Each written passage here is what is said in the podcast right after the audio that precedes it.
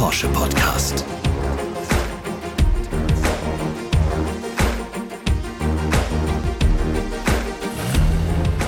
Herzlich willkommen zu einer neuen Folge von 911, dem Porsche Podcast. Mein Name ist Sebastian Rudolph und ich kümmere mich bei Porsche um die Themen Öffentlichkeitsarbeit, Presse, Nachhaltigkeit und Politik.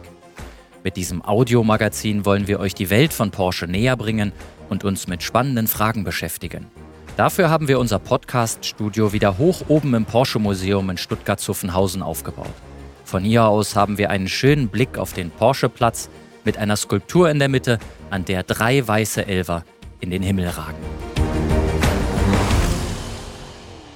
Heute wird der 911 Porsche Podcast musikalisch mit zwei besonderen Gästen. Savage Yoderi, auch bekannt als Deutsch-Rap-Legende Cool Savage, und Nico Hüls, Musikjournalist und das Gesicht von Back to Tape. Über die Geschichten hinter diesen beiden Menschen und über die Werte dieser urbanen Kultur sprechen wir gleich und ein paar Porsche-Motorklänge gibt es natürlich ebenfalls. Hallo Savage, hallo Nico, schön, dass ihr heute hier seid. Hallo. Freut mich. Bevor wir gleich in die Hip-Hop-Szene eintauchen, stellen wir euch die beiden erst einmal vor.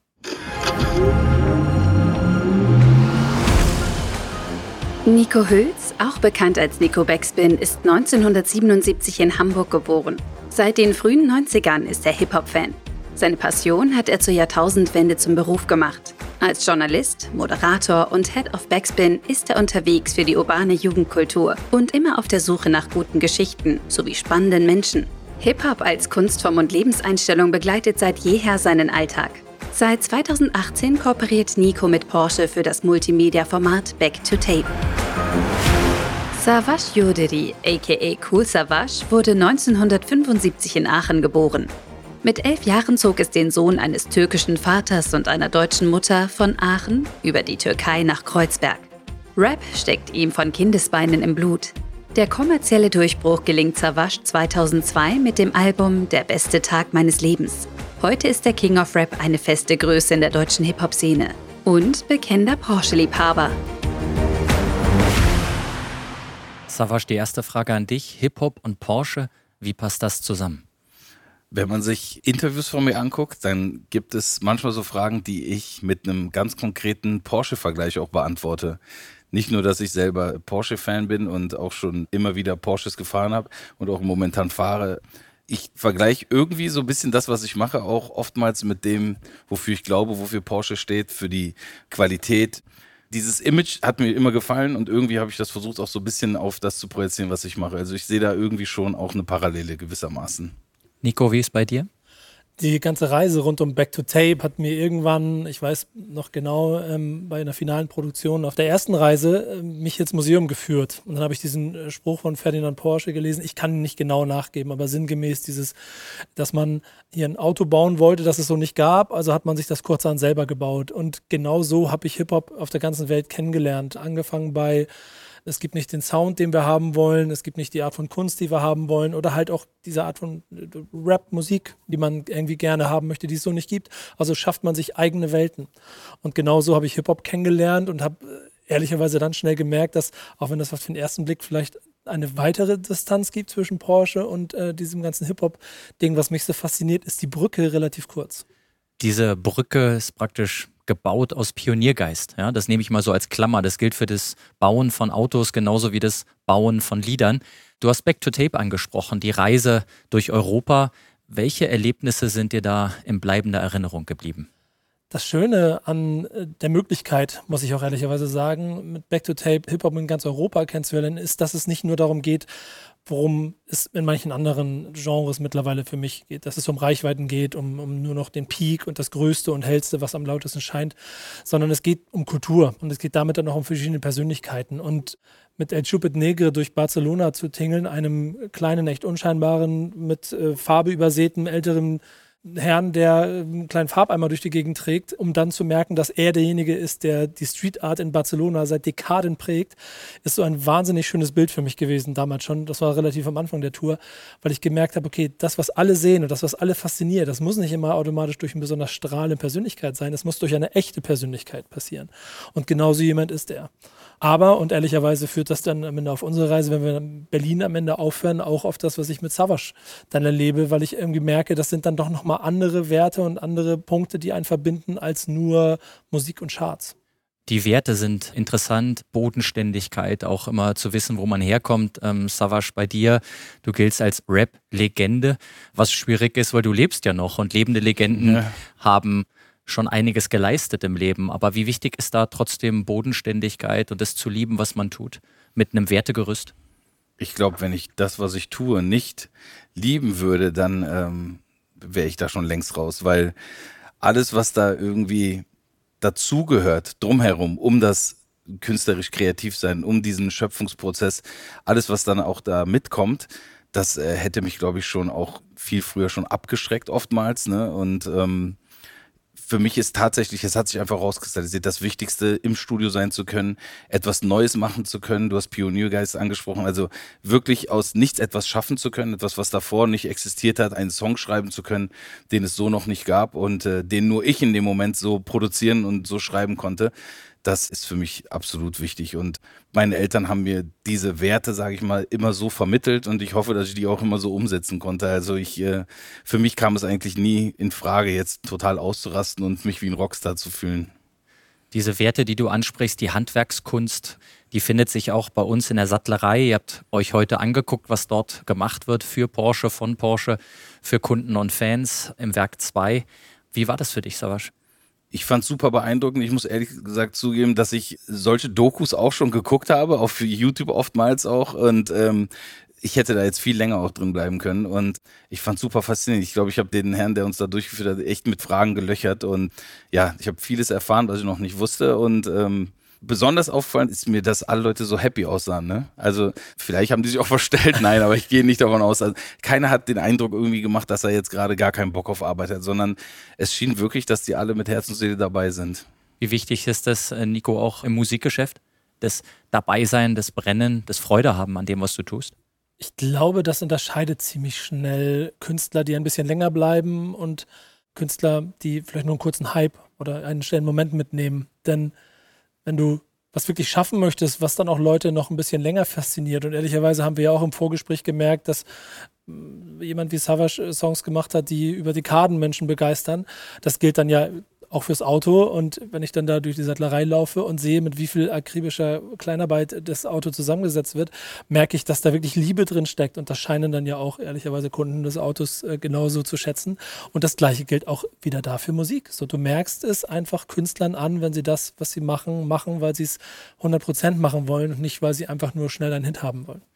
Ich muss den Ball direkt zu dir rüberspielen, Savage. Musik, die über Dekaden begeistert, da springt mir sofort King of Rap in den Kopf. Was verbindest du mit Dingen, die du vor Dekaden mal kreiert hast und auf die du immer noch zurückblicken kannst? Ich muss zugeben, dass ich vieles auch vergesse. Ich bin so ein Typ, anscheinend leert sich meine Festplatte immer wieder mal deswegen finde ich das immer ganz gut, wenn ich mich an so Sachen festhalten kann und vor allen Dingen, wenn ich mich dann wieder mit Menschen austausche, die die Situation auch mitbekommen haben, aber vielleicht auch aus einer anderen Perspektive. Und da gibt es zum Beispiel so Sachen, es gibt so ein Konzert, auf dem ich war beim Splash, wo ich für Nas als Headliner eingesprungen bin. Ich habe diesen Moment damals überhaupt nicht als so riesengroß betrachtet. Ich war so, ach cool, dann bin ich jetzt Headliner. Und äh, im Nachhinein habe ich so viele Menschen getroffen, die meinten, das war für sie einer der tollsten Festivalmomente, weil es hat geregnet, es war nachts, da waren 40.000 Menschen und da war auf einmal ein deutscher Headliner, der mit den Leuten gefeiert hat und Bro, das war der Moment. Ja, das, du das erinnerst war, dich auch noch dran. Das, das, das, war der Moment, ein Festival, das komplett in den Boden gefallen war. Ein US-Headliner, der aus komischen Gründen abgesagt hat und alle waren zerstört. Und dann es war wie gemacht dafür, sich auf diese Bühne zu stellen, Scheinwerfer auf dich und dann rettest du das Festival. Und das ist ein epischer Moment. Und das schaffst du aber nur, wenn du mit Leib und Seele Künstler bist. Für diejenigen, die Nas nicht kennen, ist ein großer US-amerikanischer Künstler, ja. muss man hinzusagen. Savage Lass uns teilhaben. Wie kamst du überhaupt zum Rappen, dass sich so etwas entwickelt und auf einmal bleibende Werte schafft? Auf dem Wertegerüst, auf dem man sich dann befindet? Also zum Rappen kam ich so einfach durch Interesse, weil ich alles, was irgendwie so ein bisschen mit Hip-Hop zu tun hat, interessant fand. Aber erst ab dem Moment, wo ich in die Hip-Hop-Kultur eingetaucht bin, wo ich das erste Mal auf einer Jam war, sprich auf einer Hip-Hop-Veranstaltung, die dann irgendwo stattgefunden hat, die äh, oftmals auch sehr dilettantisch aus dem Boden gestampft wurde, aber wo sich dann Menschen getroffen haben, die die Hip-Hop-Kultur gelebt haben, repräsentiert haben, sprich Graffiti-Sprüher, DJs, Tänzer, also Breakdancer, B-Boys, Rapper und so weiter. Da habe ich das erste Mal gemerkt, was das für mich bedeuten kann und was das auch anderen gibt, was das auslöst, diese Kommunikation, diese Gemeinschaft. Also das war für mich was Tolles, kannte ich so in der Form nicht und da habe ich mich in Hip-Hop verliebt in der Tat. Und wie wichtig ist da ein Grundwert wie Respekt in der Szene, in der auch hart mit Worten gerungen wird, aber immer auf einem bestimmten Fundament, was eben auch Respekt heißt. Gerade früher äh, war Respekt ein ganz wichtiger Bestandteil. Also es gab Grenzen, die man nicht unbedingt aussprechen musste, aber von denen man wusste, dass sie existieren im Umgang miteinander. Und es war zum Beispiel klar, man kann sich battlen, sprich, man kann in einen Wettkampf gehen. Und dieser Wettkampf kann auch mal hart sein und auch hier und da mal ein bisschen sich heftig anfühlen. Und man kann emotional sein und auch streng zueinander sein, aber genauso wusste man wie nach einem guten Boxkampf, dass man sich dann auch die Hände reicht und dass man dem anderen auch seinen Respekt gibt. Und für mich persönlich bis heute ist Respekt einer der Grundwerte vom gesellschaftlichen Zusammenleben, aber halt auch vom Hip-Hop an sich, ne? Du hast was gesagt, äh, man darf auch mal emotional sein, ähm, liebe Zuhörerinnen und Zuhörer. Ich habe ein Foto mitgebracht, was Nico Hüls und Savage auf den Stufen eines Hauseingangs zeigt. Aber es ist nicht nur irgendein Hauseingang. Nico, erzähl unseren Hörerinnen und Hörern, was du damit verbindest mit diesem Foto das ist das Schöne, was Savage eben schon meinte, mit so Situationen, in denen er drin gesteckt hat, wo er vielleicht manchmal gar nicht so die Reichweite für sich selber im Moment wahrgenommen hat. Diese Brücke, Karl-Marx-Straße Berlin, ne, ist die äh, Brücke, auf der das Video zum Song King of Rap gedreht wurde. Und ich als Journalist kann von meiner Seite sagen, dass das der Moment war, in dem du mit äh, zwei großen, breiten Füßen dich in die Szene gestellt hast und als ja schon noch ein bisschen so Newcomer eigentlich mhm. allen gezeigt hast, dass du der König bist. Was für sehr viel Aufsehen gesorgt hat, was sehr viele Pörung ausgelöst hat, aber auch für mich bis heute einen der größten Rap-Songs äh, hat entstehen lassen, den wir in Deutschrap-Geschichte haben. Und deswegen ist dieser Moment für mich, das Foto doch ehrlicherweise so schön, weil wir auf der Tour zweiten Tour Back to Tape dann zum Schluss ja auch da waren und es hat so leicht geregnet und selbst für mich sind diese Momente dann nochmal besonders, an so Orte zu kommen, wo Dinge entstanden sind, die so für Hip-Hop epochal sind und dann sitzen wir da und ich, ich habe schlecht mitgerappt und du hast ein kleines bisschen performt, das weiß ich noch. Ja, wir haben den, den Song dann a cappella noch performt. Ja. Aber du siehst, also du hast ja gesagt, du, so leicht verschämt bin ich schon. Ne? Da bin ich jetzt ein kleines bisschen Fan. Ja, jetzt im Nachhinein sehe ich es vielleicht. Man könnte es rein interpretieren so. Ja, genau. Und für das Ursprungsfoto, was zu King of Rap entstanden ist, hat Savage Grenzen übernommen. Er kommt aus dem Westteil Berlins und die Karl-Marx-Allee liegt im Ostteil der Stadt. Wie wichtig ist das, dass Hip-Hop auch Grenzen überwindet? Heute ist Berlin eine Stadt, aber damals war es äh, schon ein Schritt. Äh, absolut wichtig, ne? Also Hip-Hop hatte auch immer diesen Auftrag, Menschen aus verschiedenen sozialen Schichten, aus verschiedenen Herkunftsländern und äh, aus verschiedenen Glaubensrichtungen zusammenzubringen. Ne? Das ist jetzt vielleicht so ein bisschen äh, nicht mehr so aktuell, das hat sich verändert, das ist auch okay, das muss sich auch verändern können, aber für mich ist das auch gleichzusetzen mit Hip-Hop-Kultur heißt für mich auch definitiv Toleranz, auch Zusammenhalt. Und dieser gemeinsame Nenner Hip-Hop war für die Kids und Jugendlichen damals auch in Amerika wie auch in Deutschland jetzt immer wichtig. Was du ansprichst, in Amerika wie in Deutschland, Hip-Hop ist eine unheimlich große Jugendbewegung, Nico. Werte verändern sich und bestimmte Grundwerte bleiben. Gib uns deinen Blick auf die Dinge. Ich glaube, Hip-Hop hat es am Anfang den Leuten sehr leicht gemacht, sich mit Grundwerten zu beschäftigen, denn wenn man die Geschichte von Hip-Hop betrachtet, kommt sie ja aus den USA, aus Ghettos, wo man damit versuchen wollte, einen Ausweg aus einer ausweglosen Situation zu finden und, und über Kultur und eigene Ausdruckskraft, sich einen neuen Weg zu schaffen. Das hat man an vier Pfeilern mit Breakdance, Graffiti, DJing und Rap relativ klar für sich definieren können über die Zeit. Und das ist ja auch immer ein Generationsthema hat das vielleicht auch Leute abgeschreckt. Wenn man aber mal ehrlich ist und alles zur Seite schiebt, und das zeigt mir auch so eine Back-to-Tape-Reise durch die verschiedenen Generationen, die ich da treffe, man muss es auf so eine Essenz runterbrechen. Und da steckt genauso der Respekt drin, von dem Savage eben gesprochen hat, wie der Pioniergeist, von dem du gesprochen hast. Und so gibt es verschiedene Elemente, die im Prinzip Hip-Hop definieren, ohne dass man vier Elemente benutzt.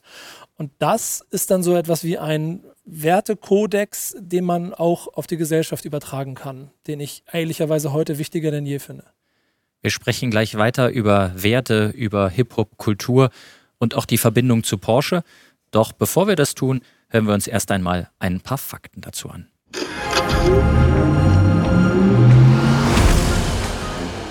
Hip-Hop und Porsche sind nur auf den ersten Blick eine überraschende Kombination.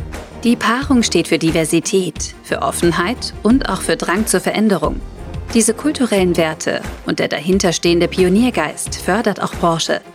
Im Rahmen seiner Nachhaltigkeitsstrategie unterstützt der Sportwagenhersteller seit Jahren kulturelle Projekte. So ist Porsche auch Premiumpartner des Gewandhausorchesters Leipzig und Hauptsponsor des Stuttgarter Balletts. Unter dem Titel Back to Tape hat Nico Backspin gemeinsam mit Porsche auf zwei Roadtrips Deutschland und weitere europäische Länder bereist. Dabei ist er tief in die Kreativszenen von Metropolen eingetaucht. Das Ergebnis kann sich sehen lassen. Die Zusammenarbeit wurde mit mehr als 20 internationalen Kommunikations- und Medienpreisen ausgezeichnet und umfasst neben zwei Filmdokumentationen auch Social-Media-Formate auf Instagram, Spotify und TikTok sowie einen Reise- und Kulturführer mit Destinationen, die jeder Hip-Hop- und Roadtrip-Fan in Europa besuchen sollte.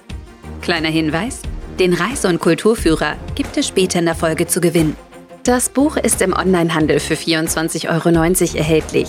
Die Einnahmen aus dem Verkauf des Buchs spenden Porsche, Nico Backspin und das Back-to-Tape-Team an Viva Aqua.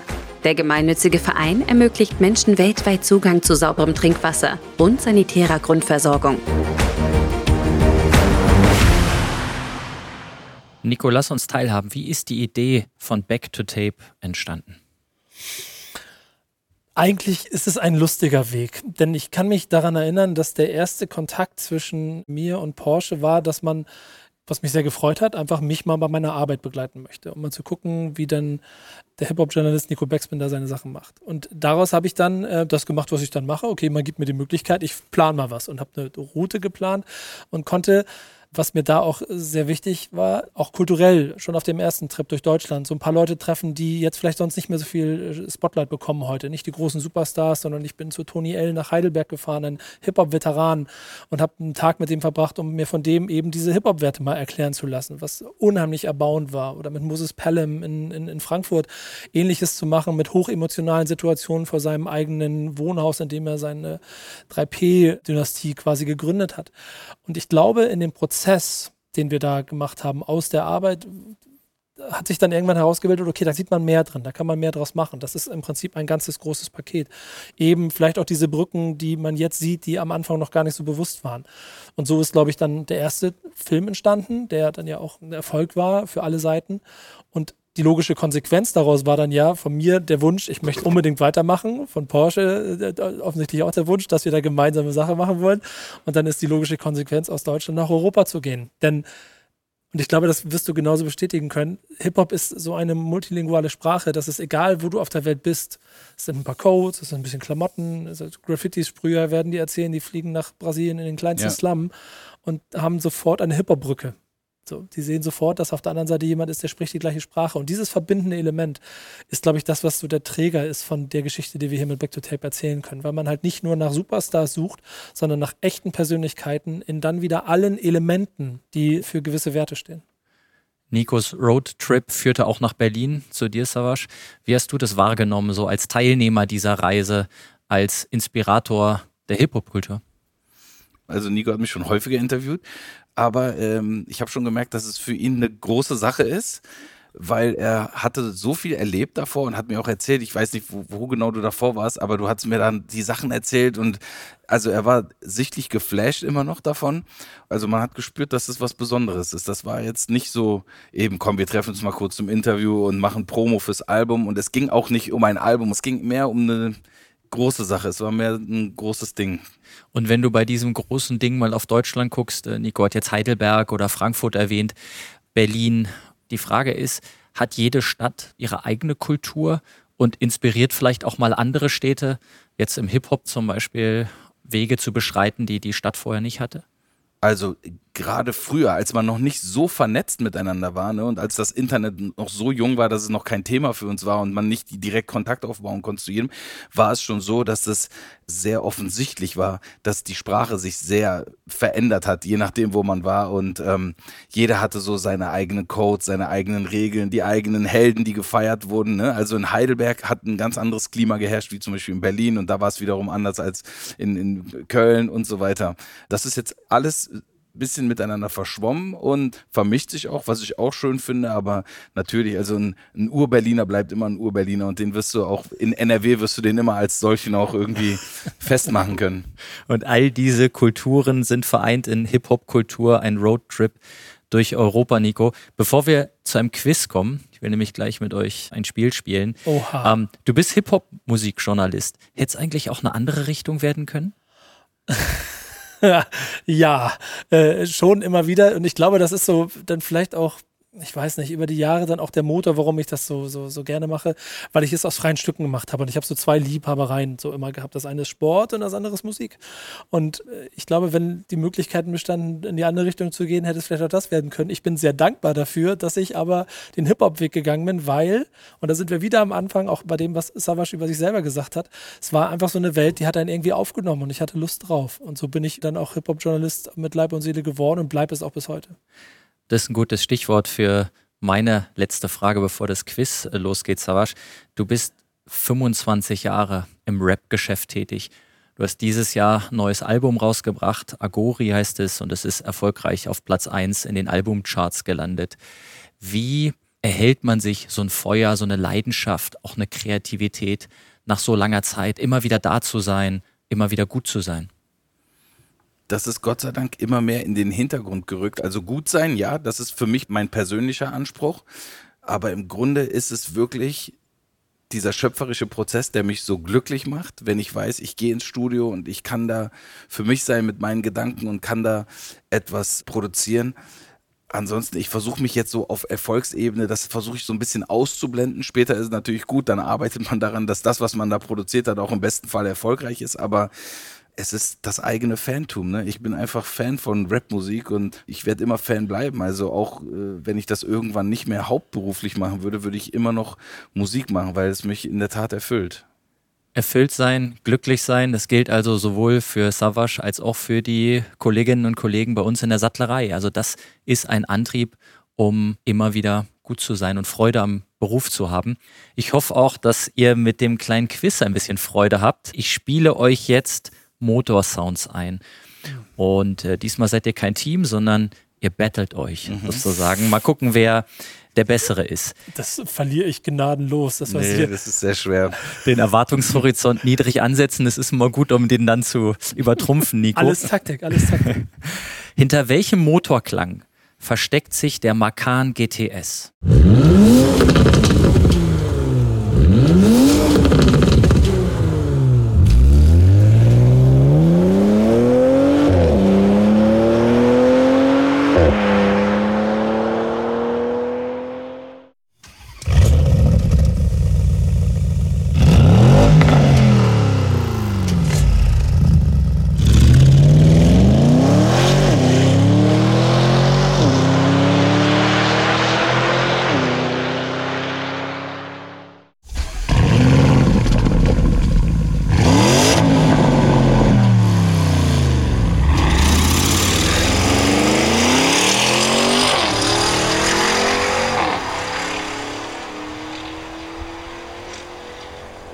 Weißt das, ne? Nee, absolut nicht. Kein Meter. Ich habe einen Tipp. Gerne, Nico. Das zweite. Was sagt Savage? Ich finde es extrem schwer. Dann nehme ich den ersten, aber ich weiß es gar nicht. Das ehrt Savage, dass er so bescheiden daherkommt, mhm. weil er hat natürlich recht. Der erste Sound ist der Macan GTS. Das war Zufall. Dann merke ich, dass ich überhaupt gar keine Ahnung habe. Also 1 zu 0 für Savage. Und hier kommt schon die Chance zum Ausgleich, Nico. Welcher der drei Motoren-Sounds gehört zum schnellsten Modell der 911 GT-Reihe? Welches ist das schnellste Modell?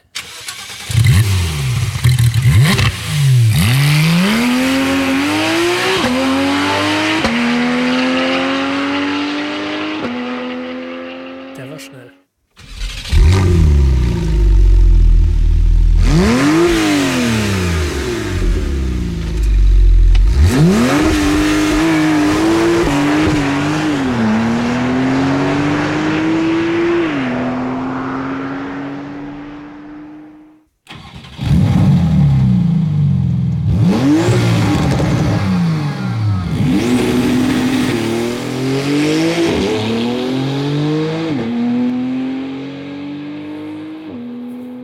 Eins, zwei oder drei. Nico, du hast die Wahl. Oder Savas schenk mal an. Jetzt Genau. fängst du an, genau. Was, was ist der schnellste GT, GT2? Oder? Ja, Ist- Da, also das stimmt. Wenn du jetzt noch den GT2 RS einem Sound zuordnest, dann gibt es wirklich fast doppelte Punktzahl. Ich sag jetzt einfach mal 3. 3 klang am radikalsten. Ich denke, Dann nehme ich zwei. Savas ist wirklich ein Vollprofi. Er hat wieder recht. das war wieder Glück. Er hat, er hat wieder recht. Du erzählst immer, dass das Glück ist. Du weißt Nein, das, das, alles da, ganz da, ich genau. stelle mich doch nicht hin und höre da Dinge. Ich sag jetzt mal Glück. Respekt, Savas. 2 zu 0. Und um den Nico wieder ins Boot zu holen, habe ich eine Frage, die geht an euch beide. Was haben der Porsche Cayenne und das erste Erfolgsalbum von Savas gemeinsam? Also ich meine, der beste Tag meines Lebens. Du weißt es schon wieder. Nee, ich müsste raten. Ich würde aufs Baujahr tippen. Ne? Ich würde denken, dass vielleicht in dem Jahr das erste Mal der Cayenne vorgestellt wurde. Du könntest jetzt noch ergänzen, das klingt gut. Nehme ich. Ja. Das oh Gott, das ist ein sehr, ah, Das ist richtig. das ist ein sehr unfaires Spiel hier. Ich, ich, ich scheitere gnadenlos. Beide kamen 2002 raus. Wahnsinn. Respekt. ist Respekt. bockstark. Ja. Wirklich. bei Wer wird Millionär mal mitmachen. Ne? Wer weiß. Ich habe eine Glücks. Por- Porsche-Edition davon. Ja, und die Bescheidenheit behalte dir bei. Erstmal vielen Dank an euch beide. Jetzt seid ihr dran, liebe Zuhörerinnen und Zuhörer. Auch in dieser Episode unseres 911 Podcasts könnt ihr wieder etwas gewinnen. Die Porsche AG verlost drei von Kool Savas, Nico Hüls und Duan Barsi signierte Reise- und Kulturführer mit dem Titel Hip-Hop-Kultur, ein Roadtrip durch Europa der Reihe Back to Tape und das passende Hörbuch. Das Gewinnspiel läuft ab sofort bis zum Erscheinungstermin der nächsten 911 Podcast-Folge. Um teilzunehmen, einfach eine E-Mail mit der Antwort auf die Gewinnspielfrage an 911-podcast.porsche.de schicken. Unter allen richtigen Einsendungen lost Porsche einen Gewinner aus. Mitmachen kann jeder, der mindestens 18 Jahre alt ist. Im Porsche Newsroom unter newsroom.porsche.de/podcasts sind die ausführlichen Teilnahmebedingungen zu finden, wie auch der ein oder andere Hinweis. Viel Erfolg! So, und nun fehlt nur noch die Frage. Und die lautet: In welchem Modell von Porsche begibt sich Nico Hüls auf den Roadtrip durch Europa? Schickt eure Lösung einfach per Mail an 911-podcast.porsche.de und Savas darf in diesem Fall nicht helfen. Langsam neigt sich die Podcast-Folge ihrem Ende entgegen. Wir haben viel über die Werte gesprochen, die Hip-Hop ausmacht, die aber auch Porsche ausmacht. Wir haben über Pioniergeist gesprochen und die Brücken, die man baut. Zum Schluss noch eine ganz allgemeine Frage, Nico. Was ist so dein nächstes großes oder auch kleines Projekt? Also wenn es nach mir geht und diese äh, Pandemie, in der wir uns befinden, es vielleicht irgendwann möglich macht, wieder zu reisen, ist natürlich mein erstes Ziel, wieder Geschichten zu erzählen und die gerne auch über die Grenzen von Deutschland hinaus, weil das, was wir da mit Back to Tape angefangen haben, was mit dem zweiten Teil immer größer geworden ist, das wächst ja in mir. Und ich habe Savasch hat das schon gesagt, wir beide haben uns schon für Interviews oft getroffen und ich freue mich auch jedes Mal wieder aufs Neue, wenn wir ein Gespräch führen können. Aber es ist für mich natürlich auch eine Herausforderung, nochmal ganz andere Menschen in ganz anderen Ländern zu treffen. Und wenn das möglich ist, ist das mein nächstes Ziel, wieder auf Reisen zu gehen, um auch für Back to Tape Menschen in Europa zu treffen, die Hip-Hop-Geschichte erzählen. Und bei dir, Savasch?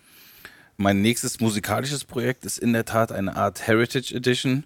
Ähm, ich besinne mich zurück und ähm, ich möchte ein Album produzieren, was sich an dem Rap-Sound der 90er orientiert, ein sogenanntes Boom-Bap-Album, für die, für die das ein Begriff ist. Da werde ich jetzt halt mich mit Produzenten treffen, die tatsächlich auch diesen Sound nach wie vor produzieren, der eigentlich so ein bisschen in Vergessenheit geraten ist und versuche einfach so ein bisschen zurückzublicken, um da wieder was für mich auch zu lernen. Und das war mir so ein Herzenswunsch. Ne? Ich hatte das immer so auf dem Schirm, mir immer gesagt, ich mache irgendwann so ein 90s-Album und das werde ich jetzt durchziehen. Das hört sich gut an und ich sag euch beiden vielen Dank für diese Folge. Savasch, Nico. Dankeschön. Das war mir eine Freude, danke. Ja, liebe Zuhörerinnen und Zuhörer, ich hoffe, es hat euch genauso gut gefallen wie mir.